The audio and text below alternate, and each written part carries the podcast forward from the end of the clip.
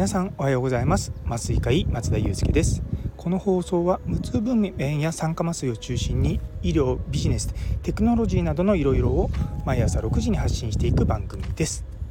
というところで今日は無痛分娩セミナー3日目になります。テーマはですね無痛分娩って何で効くの？まあそのメカニズムとまメリットについてお話したいと思います。あの初日の話でもお話しさせていただいたんですけれども無痛分娩っていうのはま一般的にやられてるのは背中の麻酔なんですね。でこの前はまあねざっくりと背中脊髄って話をしたんですけどもそこをもうちょっとで細かく見ていくとですねあの脊髄っていうその神経の周りに硬膜っていう硬い膜っていうのがあるんですね。でそこの膜の外側に麻酔をするのが硬膜外麻酔っていう方法なんですね。でなんでわざわざそのさっき脊髄の麻酔って言ったんですけどもそんなね外側から麻酔するのかっていうとですね実は脊髄のところに直接麻酔する方法もあるんですけどもそれだとすごく強力で足が動かなくなったりとか、まあ、力が入りづらくなっちゃったりするんですね。でそうすると痛みはないんですけれども分娩できない最後に生きんだりとかしてそういったことが、あのうまくできなくなっちゃうっていうのが分かってるんですよ。で昔の無痛分娩っていうのはまあ脊髄の方に直接麻酔をする方法とか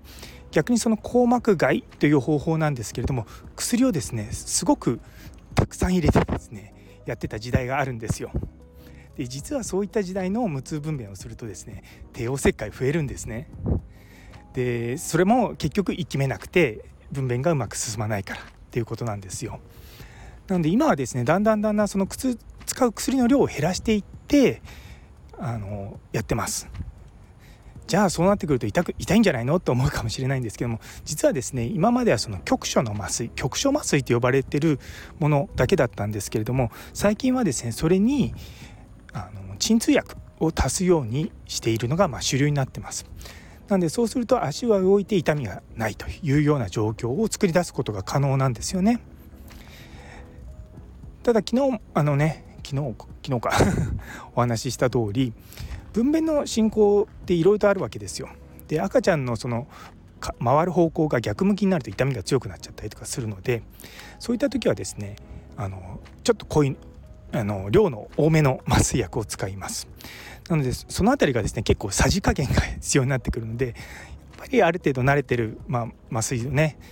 あの麻酔科医がやってた方が、まあ、僕はいいんじゃないかなとは思うんですけども、まあ、それでもですねあの、まあ、回りきってしまうと痛みがなくなったりとかあのそこのところだけちょっとこうしのげればっていうのもあるので、まあ、結構皆さんですね満足したあの感じかなと思います。でメリットっていうとももちろん痛みを取れるっていうそこに尽きるんですけれども実はですねそれはあの患者さんの方のメリットで僕ら医療者側にもメリットがあるんですね。っていうのはしっかり無痛分娩が効いてる状態でやっぱお産の時って、まあ、いつ何時帝王切開になるかわからないんですよ。で本当に急いで帝王切開やるとなると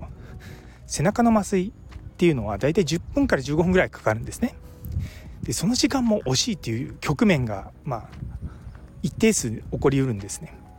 でそうするとその時の帝王切開の麻酔って全身麻酔しか選べないんですよ。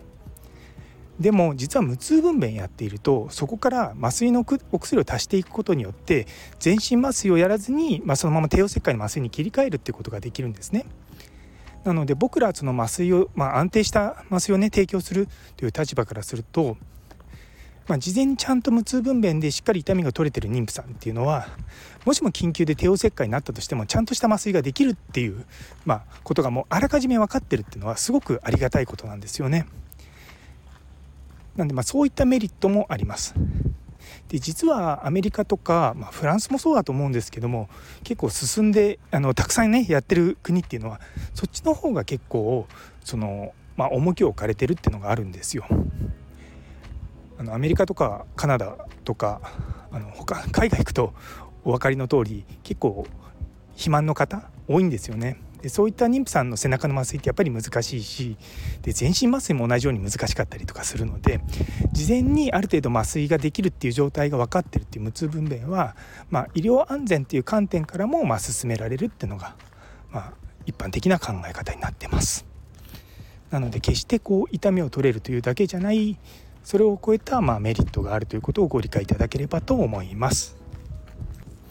というところで無痛分娩のメカニズムと、まあ、メリット、ね、痛みを取る以外のメリットもあるっていうことをご理解いた,、ね、いただければと思います。というところで今日は3日目終わりになります。明日はですね無痛分娩のま危険性、まあ、リスクと、まあ、それの、まあ、あとは誤解とかについてお話ししようと思います。この放送気に入ってくださったら是非あのコメントチャンネル登録いいね等々よろしくお願いいたします。それでは皆様にとって今日という一日が素敵な一日になりますように。それではまた明日。